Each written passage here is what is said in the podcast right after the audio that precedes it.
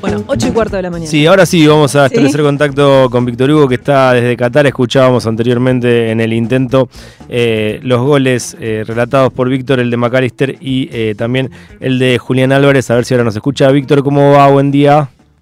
Lauti, querido, buen día. Acá estoy medio complicado.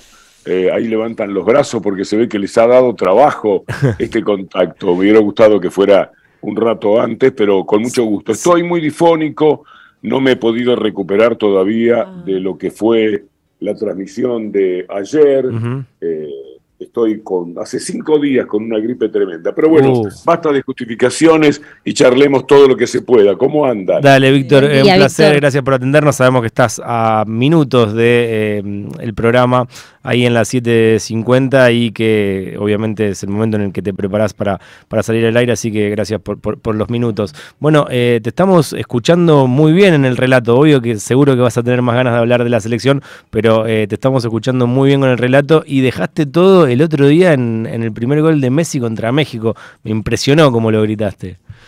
Sí, sí, claro, porque ahí estaba bastante bien físicamente todavía. Ese día fue que se me complicaron las cosas porque esto es lindo de contar. Estos estadios, por lo menos ese del gol de Messi, tienen aire acondicionado ah. al exterior, a la tribuna, no en las habitaciones, en las cabinas, sino en la tribuna. Eh, ellos meten aire frío a través de, las escaleras con caños enormes que portan ese aire completamente helado y lo mezclan con el aire del día. A mí me tocó estar frente a una de las bocas de expendio, por así decirle, y me hizo un daño tremendo del que todavía no me pude recuperar. Pero ese gol de Messi marcó un momento muy reconfortante para el equipo argentino, Lauti, eh, Ana, Anabela, porque, Verónica, porque lo que importa es eh, que la Argentina a partir de ese momento ha eh, reaparecido con aquello del carácter de un equipo que puede pelear el campeonato del mundo. Yo creo que ese gol de Messi es el momento inicial de todo lo que vino después, incluido el partido de ayer frente a Polonia. Y en ese camino, incluyendo lo de Arabia Saudita, Víctor, eh, ¿crees que el partido de Argentina de ayer fue el mejor de los tres? Claramente el mejor, aunque a mí me gusta rescatar más el primer tiempo contra México, porque ahí México jugó un buen partido, después se fue a Baraja, México fue dominado por la Argentina, pero el primer tiempo fue notable, a diferencia del encuentro con Polonia, que nunca quiso jugar, que siempre se tiró atrás, que le dio todo el espacio a la Argentina y que por lo tanto favoreció un poco también la actuación del equipo albiceleste. Si yo tuviera que elegir lo mejor, que por, consistente, porque ahí yo pude advertir el carácter total del equipo, es en el segundo tiempo frente a México, por lo que México había opuesto en la primera mitad y por cómo Argentina ganó el centro del ring, se lo llevó a las cuerdas y terminó dominante y ganando muy pero muy bien el partido. Y el gol de Messi fue el puntapié inicial de toda esa historia. Víctor, recién leíamos una nota, eh, Anita, acá, ¿cómo estás? Buen día. Eh, una nota que escribiste en tiempo muy linda que dice una victoria apabullante. Eh, rescatando esto de la selección argentina, ¿dónde vos ves que la Argentina fue superior totalmente a Polonia? En todo, en el momento que empezó el partido, a los cinco minutos, si escuchás mi relato, no, no, no, te estoy pidiendo que lo hagas, por supuesto, ahora. Sería un placer. quienes lo escucharon, eh, saben que empecé a decir de inmediato, bueno, este partido va a ser muy fácil. Los relatores no solemos embarcarnos en semejantes apreciaciones porque después se te da vuelta el partido y cómo lo dibujás, quedás mal, mal parado. Pero yo me animé porque había una cosa increíble, eh, que es que los eh, polacos no defendían los costados de la cancha se iban para el área. El marcador, el que tiene que estar contra el jugador que va a la línea, por ejemplo, Di María o Molina, en vez de ir sobre ellos, los esperaba en el costado del área. Era increíble, era una invitación a avanzar.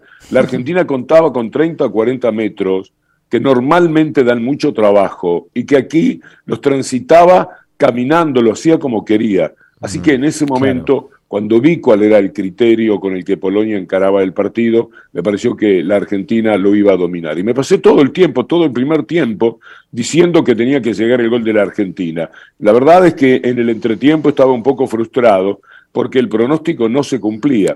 Y al primer minuto de juego, con todo frío, incluido eh, el, el, relator, aparece el gol de... Hola. Hola. Creo que ahí tuvimos un problema con la conexión. contacto, claro. Bueno, y ahí queda claro. Tengo que buscar cuál es la medida al elegir un rival más importante como México en el primer tiempo.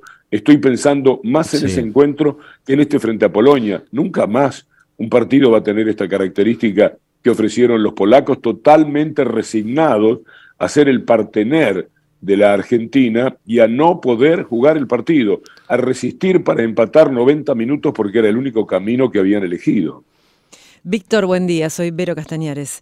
Em, ¿y cómo, va? Bien, muy bien. Primero agradecerte este gesto, la verdad que es un tesoro para nosotros estos minutos en el aire y además, eh, bueno, con, escuchándote con esta voz, el deseo profundo de que te recuperes eh, y que puedas eh, transcurrir lo que queda de trabajo allá y de tarea en el Mundial de la mejor manera. Te quería preguntar cómo, cómo nos preparamos para, para el sábado. Bien, eh, con una mente muy fuerte, un partido que la Argentina sabe que es muy ganable. ¿Ah, No es Brasil, no es Francia, que podés plantearte que ganás o perdés y, eso puede estar abierto a que ocurra, sino que aquí lo más probable es que la Argentina, bueno, primero que es el favorito, por historia, por Ahí nuevamente, sí. En, el balance de los tres partidos, eh, malo el primero, no tan malo, habría que discutirlo eso. El primer tiempo a mí me encantó de la Argentina contra Arabia Saudita, pero después cayó en el olvido por lo que pasó en el segundo tiempo. Creo que la Argentina es el favorito. Eh, no siempre gana el favorito, pero eso marca que podemos esperar el partido con cierta tranquilidad. Víctor, y mm, jugó muy bien Julián Álvarez. ¿Qué hacemos con Lautaro Martínez el próximo partido? Bueno, sabes que yo desde el primer momento, desde el partido con Arabia Saudita y ya antes, yo siempre he preferido a Julián Álvarez mm. como número 9, pero no porque lo prefiera Lautaro, sino porque prefiero la característica de Julián, que es la de un hombre que va a los costados sin ningún tipo de problema, que juega desde atrás, que viene concertando con mucha habilidad. A mí me parece que Julián es un número puesto en la selección, eh, porque eh, Lautaro, como cualquier centro delantero goleador, mm, da la referencia para la defensa, ese está ahí, ese está controlado nada más que con la mirada. En cambio, el 9 que se te va, el 9 que se, está, eh, se te escapa, ¿por dónde anda? ¿Dónde lo tengo? A mí me gusta mucho más ese jugador movedizo, de, todo el terreno, por lo menos de la mitad de la cancha para adelante, que es Julián Álvarez. Yo creo que va a ser ratificado Julián. Sí, que también ya había tenido un buen desempeño, era como el único que seguía insistiendo con, con Arabia Saudita en el primer partido y cada vez que entraba estaba eh, demostrándolo. ¿Y con Enzo Fernández, Víctor? Y ahí se ha consolidado, es un muchacho sorprendente, juega con una tranquilidad, parece que toda la vida hubiera estado en la selección argentina, eh, eh, es formidable, juega con una gran convicción, se construye a sí mismo como el distribuidor del juego, el más importante, hace el balance defensivo con naturalidad. Me pareció un crecimiento por buen jugador, todo el mundo lo quería en el plantel seleccionado, pero no sé cuántos lo tenían como titular en su cabeza y ha respondido de una manera excepcional. Sí, eh, él y, Julián, por supuesto, Messi, son jugadores en este momento decisivos cuando pensás en la selección, pero también es muy valioso eh, pensar en Cuti Romero y en Otamendi, que han hecho una saga tan pero tan implacable en este partido, que Lewandowski pareció un jugador de la primera C del fútbol argentino, no hizo, no pudo hacer absolutamente nada ante la muy buena marca eh, de, los jugadores argentinos que se sobraron frente a Lewandowski. Hmm. Y la última, y no te queremos robar más tu tiempo porque ya sabemos que estás a minutos de arrancar em, con la mañana y en las 7.50. Preguntarte cómo lo viste a Messi después de haber fallado el penal el resto de los minutos. Messi no cambia, Messi falla el penal y sigue jugando muy bien, no, no es que va a ser víctima del el desajuste eh, emocional que por supuesto provoca perderse un penal, que te lo atajen, eh, sobre todo porque eh, no había ningún tipo de presencia de la duda en el andar del equipo argentino. Argentina sabía que iba a ganar el partido, si no era el penal sería de otra manera. No creo que haya sido demasiado perturbador para Messi, más allá del amor propio, un penal es un desafío, un mano a mano, un duelo entre el que tira y el arquero, y en ese duelo Messi había perdido, por lo tanto, un poco de fastidio hay que tener. Mm.